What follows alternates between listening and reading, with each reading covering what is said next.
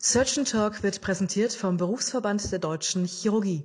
Wir danken unseren Sponsoren Corsa Medical GmbH, Karl Storz SE und Co. KG und Medtronic GmbH.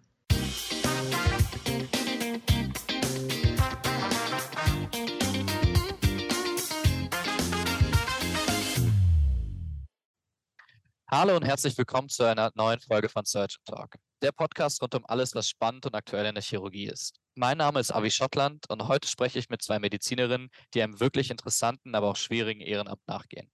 Zum einen ist Dr. Levke Sonntag bei uns zu Gast, die als Internistin tätig ist und an ihren freien Tagen als Teil des Arztmobil Hamburg-Teams Menschen ohne festen Wohnsitz eine medizinische Versorgung anbietet.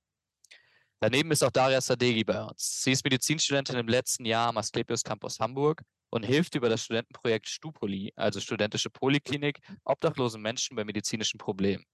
Schön, dass ihr da seid, ihr beiden. Ich bin sehr gespannt, was ihr uns heute erzählen werdet. Levke, magst du uns kurz das Projekt vorstellen und uns erzählen, wie du zum Arztmobil gekommen bist? Was bewegt dich dazu, neben dem Job noch einem so harten Ehrenamt nachzugehen? Hallo erstmal, ich freue mich dabei zu sein. Ich bin Levke Sonntag. Ähm, ich habe das Arztmobil Hamburg 2000, puh, wann war das? 2016 mitgegründet. Hm. Wir haben damals gemerkt, ähm, dass Menschen ohne festen Wohnsitz, also obdachlose Menschen, in Hamburg am Wochenende schlecht medizinisch versorgt sind. Die gehen nicht in die Notaufnahmen, die schämen sich. Mhm. Ähm, während der Woche gibt es einige Angebote für diese Menschen. Also haben wir gesagt, wir ziehen am Wochenende mal los und gucken, ob wir irgendwie helfen können. Haben Rucksäcke gepackt, sind durch die Innenstadt gegangen und haben Obdachlose in Hauseingängen versorgt, was suboptimal war. Es war kalt, es hat oft geregnet, es gab keine Privatsphäre. Und so haben wir, wir waren ein paar Freunde, die sich zusammengetan haben und so haben wir gesagt, da ist Hilfe notwendig und haben dann irgendwann das Arztmobil Hamburg gegründet ähm, ja, wie bin ich dazu gekommen? Ich kam aus der Flüchtlingshilfe, da war ich sehr aktiv und dadurch habe ich viele Menschen kennengelernt, die auch aktiv waren. Und so haben wir gedacht, wir können auch vor unserer eigenen Haustür versuchen, Gutes zu tun. Und da habt ihr einfach was zusammengesammelt, was ihr so bei euren Jobs an medizinischem Material noch gefunden habt und seid losgezogen. Genau, also ich bin auch Notärztin, ich habe eh immer einen Rucksack zu Hause und dann mhm. haben wir halt ein bisschen Verbandsmaterial gepackt, ein bisschen Diagnostikmaterial, ein paar Medikamente und sind losgezogen und haben die Leute in den Hauseingängen versorgt. Und dann haben wir gemerkt, dass das unfassbar viel Spaß macht. Wir hatten mhm. alle noch nie so tolle Patienten vorher, mhm. so dankbare Menschen. Und dann haben wir gesagt, so, die brauchen ihren Schutzraum. Und ähm, dann haben wir uns ein altes Maskenmobil geliehen für ein Euro im Monat mhm. und haben, mhm. dann hatten wir einen Raum. Dann sind wir rumgefahren und haben die Leute in diesem Maskenmobil versorgt. Dann haben wir einen Spender gefunden, der uns dieses Maskenmobil geschenkt hat. Dann haben wir es ein bisschen optimiert, ein bisschen ausgebaut, einen guten Stuhl rein, damit wir die Leute gut versorgen können. Ja. Und so kam das Ganze ins Rollen. Sehr cool. Daria, du engagierst dich ja auch ähm, neben dem Studium noch in der Stupoli. Ähm, das ist ja bestimmt auch nicht wenig Zeitaufwand. Wie genau funktioniert das bei euch und kann man als Student den Menschen überhaupt wirklich helfen? Genau, an dieser Stelle äh, stelle ich mich auch nochmal vor und begrüße euch alle ganz herzlich. Mein Name ist Daria Sadegi. Wie Avi schon so schön gesagt hat, bin ich äh, Medizinstudent im letzten Jahr. Ähm, zu deiner Frage, Avi, ähm, wir sind die Stupoli Hamburg, also die studentische Poliklinik. Wir lehnen uns so ein bisschen an, an die Stupoli, die erstmalig in Frankfurt gegründet wurde uns selber gibt es seit 2018. Ähm, also wir wurden teilweise gegründet von ähm, unserem alten Geschäftsführer, also Herrn Dr. Jermann und äh, Studenten, die, ich würde jetzt fast sagen, drei Generationen vor uns, mhm. die sich da zusammengetan haben mit dem Café mit Herz. Das Café mit Herz ist eine Einrichtung auch auf der Reeperbahn. Ähm, die betiteln sich selber so ein bisschen als sozialer Hafen. Also die ähm, bieten täglich warme Mahlzeiten an, haben sowas wie eine Kleiderkammer und auch einfach Räumlichkeiten, in denen Obdachlose zusammen zusammenkommen können und so ein bisschen Anschluss finden können, ähm, aber auch Hilfe beziehen können, sei es jetzt Behördengänge oder irgendwie soziale Hilfe oder ähm, einfach persönliche Krisensituationen. Mhm. Und dort wurde uns quasi, als wir das gegründet haben, 2018, ein Raum, ein, ein Raum zur Verfügung gestellt. Das war ganz, ganz simpel. Das war eine Liege, ein Schrank und wir Personal, also Studenten und die ja. Ärzte selber. Mhm. Und ähm, bei uns ist es so, ich würde schon sagen, dass die Studenten sehr, sehr viel helfen können, weil die Sprechstunde, die wir halt eben haben, damals war das nur einmal die Woche, ist mittlerweile zweimal die Woche, mittwochs und freitags von 14 bis 16 Uhr. Das klingt jetzt erstmal nicht viel, aber damit ist schon sehr viel getan. Die Studenten, die äh, leiten die Sprechstunde mhm. in Aufsicht eines approbierten Arztes, einer approbierten Ärztin. Der, die, ähm, der oder die immer, immer dabei ist. Genau, wir haben so einen Pool von, das variiert immer mal wieder von Semester zu Semester, zehn, elf Ärzte.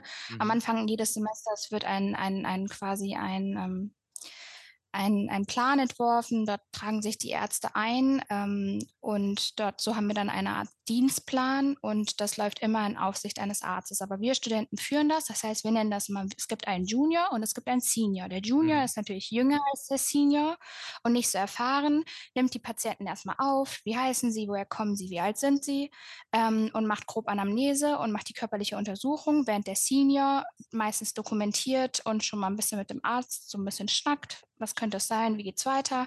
Und dann ist es eigentlich ein Gespräch, eigentlich auch so eine Art Teaching, weil dann quasi der Junior quasi an den Arzt rückmeldet, was er denkt, wie er jetzt weiter vorgehen würde und dann greift der Arzt so ein bisschen ein. Ja, also so ein, so ein Win-Win für beide quasi. Die Menschen werden genau, versorgt genau. und die Studenten haben echt äh, Live-Teaching. Ja. Und ähm, wie schaut dann eure Versorgung genau aus? Ähm, nur oberflächlich am Fenster bei euch oder macht ihr auch richtige Diagnostik? Und wer finanziert das Ganze eigentlich? Genau, also das mit durch dem Fenster, das ist jetzt bei uns so ein bisschen, ja, so zum Ding geworden, aber das war vor Corona eigentlich noch gar nicht so. Das haben wir eingeführt m, durch Corona, weil es irgendwie schwierig war, irgendwie jetzt bei allen, weil wir am Anfang noch gar nicht die Ressourcen hatten, jetzt zum Beispiel jeden abzustreichen. Zu sagen, ja, wir streichen jetzt erstmal 15 Minuten ab und dann dürft ihr reinkommen.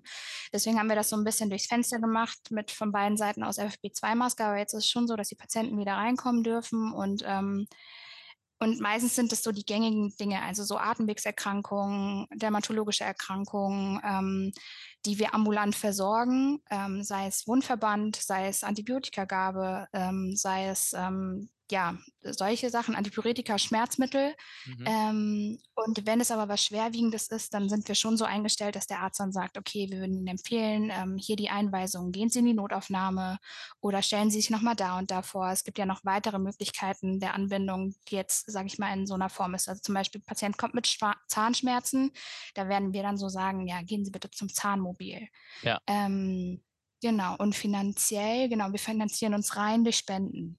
Mhm. Und das ganze also Material, also, ähm, das kauft ihr und die genau. Medikamente. Sehr cool. Das wird alles über die Keller eingesammelt, genau, finanziert. Sehr ja. cool. Levke, ihr habt euch ja den Wagen angeschaut, wie du schon gesagt hast, ähm, der euch die Arbeit mhm. bestimmt immens erleichtert hat. Ähm, was genau könnt ihr den Menschen anbieten? Wie stellt man sich das bei euch vor? Also wir bieten im Prinzip alles an, was wir machen können. Das bedeutet, wir haben eine große Ausstattung im Bus. Wir können kleine operative Eingriffe machen. Ähm, wir können Diagnostik machen, Blutzucker messen, ähm, einen Blutdruck messen und so weiter und so fort. Und ähm, ja, wir machen alles. Alles, was wir von der Basismedizin her tun können. Das heißt, und was seht ihr dann so am häufigsten? Am häufigsten sehen wir Hauterkrankungen, mhm. krasseste Wunden, die man als Internistin vorher nie gesehen hat im mhm. Krankenhaus. Mhm. Also wirklich schlimme, schlimme, tiefe Beinwunden, offene Beine mit Maden drin, mit Fliegen drauf, mit mhm. allem. Ähm, das ist das, was wir am häufigsten sehen. Aber sonst auch Atemwegserkrankungen und ganz normale Sachen, Harnwegsinfekte, ne, äh, Vaginalpilz, also alles, was die Medizin hergibt. Die ganze Palette. Die ich, ganze Palette, von vorne bis hinten. Ja. Ich stelle mir das ähm, bei der Arbeit teilweise recht schwierig vor mit dem Patienten. Der Zustand ist ja, wie du schon gesagt hast, oft schlecht, sehr schlecht und die Probleme groß, bestimmt auch eine große Skepsis gegenüber irgendwie der Medizin. Ähm, wie schaffst du es da, äh, Vertrauen bei dem Patienten aufzubauen? Am Anfang war es relativ schwierig. Ähm, weil sie waren nicht gewohnt, dass man sich mit ihnen beschäftigt. So. Mhm. Also die sind teilweise sehr scheu gewesen, sehr zurückhaltend. Das ist viel Arbeit, Vertrauen aufzubauen. Also man muss zuverlässig sein. Wir haben bis jetzt seit den, seitdem wir am Start sind, haben wir keinen Dienst ausfallen lassen müssen. Mhm. Wir sind sehr zuverlässig. Wir kommen zu unseren Standorten. Wir sind immer da. Man lernt sich kennen mit der Zeit. Ist klar, wir haben viele Stammpatienten, die immer wieder kommen, die manchmal nur kommen, weil sie reden möchten. Mhm. Viele haben großen Redebedarf, weil sie es nicht gewohnt sind, dass sie wahrgenommen werden. Viele sind erstaunt, dass man sie anfasst. Ich muss die Menschen anfassen, wenn ich sie körperlich untersuche. Mhm.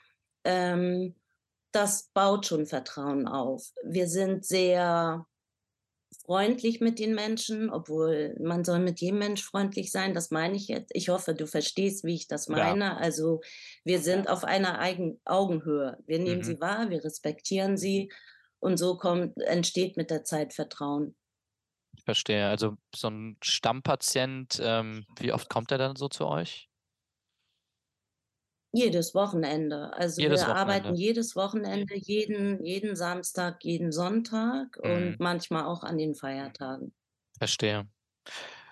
Was war für euch beide so das prägendste oder erschreckendste oder auch schönste, was euch während eures Engagements bis jetzt passiert ist? Ähm, bin gespannt, was da so passiert ist. Daria, vielleicht du zuerst, was dir so widerfahren ist oder was du erlebt hast.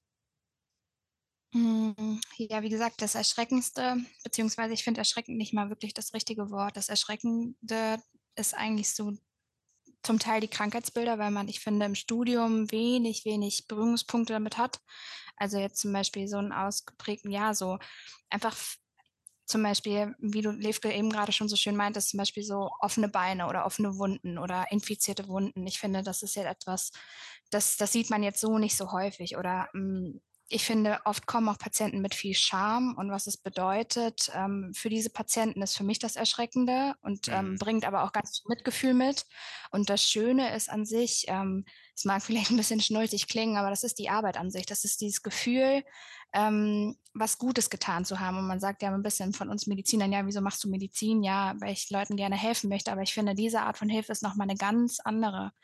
Und ähm, das ist für mich das Schöne. Das muss jetzt gar kein explizites Beispiel sein. Das ist einfach nur die Art, und irgendwie in diese Sprechstunde zu gehen und dafür nicht mal was zu bekommen. Aber dafür will man ja nicht mal was. Es ist dieses Gefühl von irgendwie, ja, beseelt sein, irgendwie so ein bisschen, weil man weiß, man hat was Gutes getan. Ich glaub, Verstehe ich absolut. Ja, kann ich mir gut vorstellen. Levke, wie ist es bei dir? Also erschreckend finde ich immer wieder zu sehen, wie viel so ein Mensch aushalten kann. Ein Mensch, der auf der Straße lebt, der medizinisch fast gar nicht versorgt ist, wie, wie viel er aushalten kann. Also es ist unfassbar. Es erdet sehr. Man merkt immer wieder, wie gut es einem selbst geht, wenn man diese Menschen sieht. Also das finde ich das Schöne an diesem Ehrenamtjob, dass man wirklich immer geerdet wird. Hm. Ähm, erschreckend, oh, da gibt es so viele Momente. Wir haben so, so unfassbar viele Menschen schon verloren. Die haben eine, nicht so eine gute Lebenserwartung. Ich kann mich an viele Menschen erinnern, die ich wirklich lieb gewonnen habe und die mhm. dann verstorben sind. 2019, einer meiner damaligen Lieblingspatienten ist im Winter auf der Reeperbahn kollabiert. Der mhm. hatte eine Körpertemperatur von, was hatte Micha, 32 Grad Celsius. Mhm. Ähm, der wurde reanimiert, kam auf Intensiv im St. Georg. Wir haben ihn noch besucht und er hat es nicht geschafft. Der war Anfang 40. Mhm. So. Ähm, damit muss man umgehen können. Das ist ganz schön hart. Glaub Die guten ich. Momente sind, dass man unfassbar viel zurückkriegt.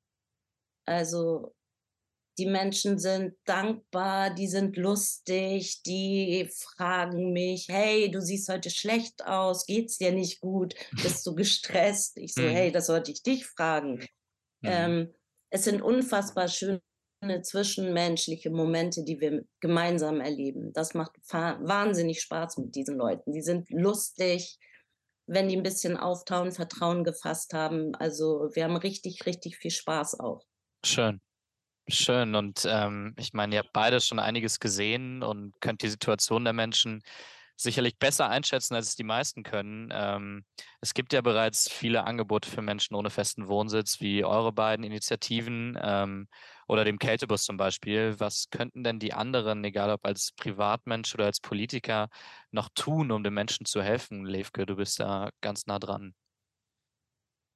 Na gut, das Ziel ist ja eigentlich das äh, politische Ziel, was immer kommuniziert wird, dass es im Jahre 2030 keine obdachlosen Menschen mehr geben wird. Ach das so, ist natürlich okay. Bullshit. Das gibt mhm. es nicht. Ja. Es wird nicht passieren. Ähm, es ist immer schwer zu sagen, dass die Stadt Hamburg nichts tut, weil ein bisschen tun sie. Also das Winternotprogramm hat gerade wieder aufgemacht. Da sind mhm. wir auch lange aktiv gewesen und immer wieder aktiv.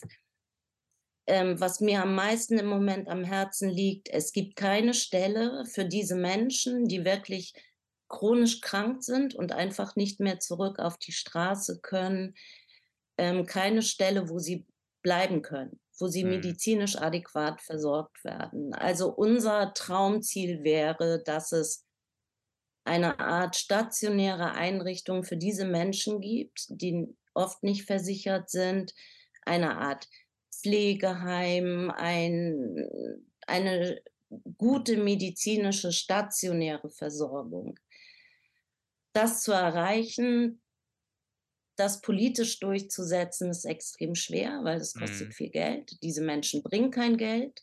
Mhm. Ähm, und das rein aus dem Ehrenamt heraus, so wie wir das machen, auf die Beine zu stellen, ist unfassbar schwierig. Du ja. brauchst viele, viele Gelder, du brauchst wirklich viele Spender und sowas ist im Ehrenamt eigentlich nicht möglich. Aber das ist so unsere Traumvorstellung, unser Ziel eigentlich, dass wir irgendwann sowas nochmal auf die Beine stellen können. Das wäre toll. Ganz provokant gefragt, wie realistisch siehst du das, dass sowas in den nächsten Jahren kommt? Wäre ja durchaus eine Hammer-Sache. Ich denke, es ist nicht unmachbar.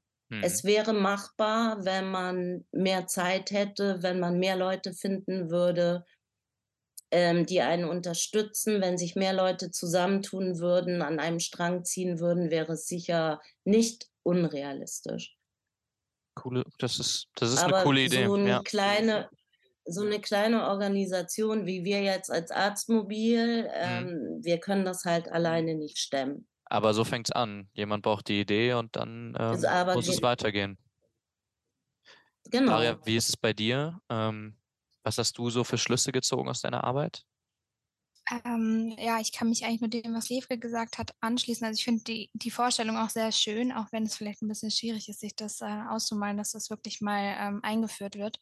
Ähm, tatsächlich gibt es ja in Hamburg wirklich recht viel Angebot zumal ja Hamburg auch die höchste Zahl an Obdachlosen bietet in Deutschland, was eigentlich fast schon ein bisschen erschreckend ist mhm. ähm, für so eine Stadt, ja, hm. tatsächlich. Mhm. Ähm, aber ich glaube, sagen wir es jetzt einfach mal aus meiner Sicht, einfach eine reine Studentin mit jetzt noch keinem großen Einkommen, einfach mal ganz, ganz unten anfangen, sei es jetzt zum Beispiel Essen, wenn man Essen über hat oder Essen spenden will, sei es die Tafel, man kann Essen zur Tafel bringen, mhm. man kann äh, Klamotten spenden und das nicht nur wegschmeißen oder zum Altkleider bringen, wo man nicht weiß, wo es landet, man kann es ähm, in verschiedene Vereine Vereine bringen, man kann das in Flüchtlingslager bringen, man kann das zum Beispiel bei uns in der Stupuli lagern und die Leute sind unfassbar dankbar. Wir haben zum Teil Leute, die kommen in unsere Stupuli-Sprechstunde und die tragen Flipflops im Dezember vor mhm. Weihnachten. Dass man so, ja, geh doch einmal kurz um die Ecke, einmal den Flur runter und dann findest du unsere Kleiderkrammer. Und ich habe noch nie einen Menschen so strahlen sehen. Und das sind so die kleinen Dinge, die ich für mich als Person in meiner Lebenssituation jetzt erstmal so realistisch erwähnen könnte. Ja. Ähm, natürlich was Levke gesagt hat, irgendwie Zukunftsmusik und irgendwie das, was man hofft, irgendwann sagen zu können, aber irgendwie ganz klein denken und irgendwie versuchen, vielleicht aufmerksam zu machen, Werbung zu machen, dass man das in Kliniken aushängt, dass man Personen anspricht, auch wenn es vielleicht in dem Moment unfassbar schwierig ist und wahrscheinlich auch vielleicht ein Tabuthema oder die Person erstmal ganz schlecht antworten oder reagieren wird, dass man sagt, hey, wenn du Hilfe brauchst, kannst du da und dahin. Mhm. Es gibt mhm. unzählige Flyer, ähm, aber dass man äh, vielleicht mal andersrum geht und den, die die Person anspricht. Und selbst wenn man da erstmal ein Nein bekommt, die Person hat sich das gemerkt, die weiß davon, die hat davon gehört und äh, kann auf die Angebote zurückgreifen, die jetzt erstmal sagen wir für uns Hamburg zu bieten hat, sage ich mal so. Ich finde ja. noch, darf ich noch was sagen? Ich mhm, finde ähm, noch einen ganz wichtigen Punkt so an, an, an alle Menschen, dass man einfach versucht, die eigenen Hemmschwellen ein bisschen abzubauen. Mhm. Also ich kenne das von mir selbst. Also früher, ich habe auch einen kleinen Bogen um obdachlose Menschen gemacht. Mhm. Die riechen oft nicht gut, die sind oft alkoholisiert oder unter anderen Drogeneinflüssen. Das sind per se, nicht jeder Mensch ist nett, das sind wir auch nicht, mhm. aber das sind per se wirklich nette Menschen und einfach nur Menschen und sie als Menschen zu sehen und nicht als unangenehmes etwas, was vor Butnikowski sitzt. Mhm.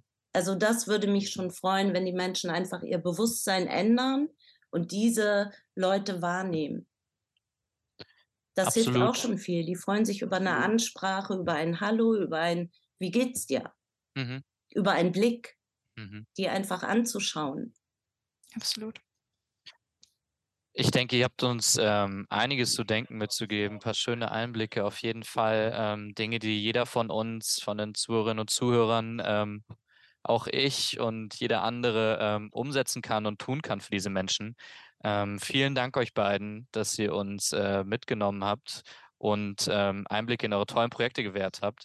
Das war es auch schon für heute bei äh, Surgeon Talk. In zwei Wochen geht es wie immer weiter mit dem nächsten Podcast. Bis dahin, bleibt interessiert. Danke euch beiden. Vielen Dank. Dankeschön.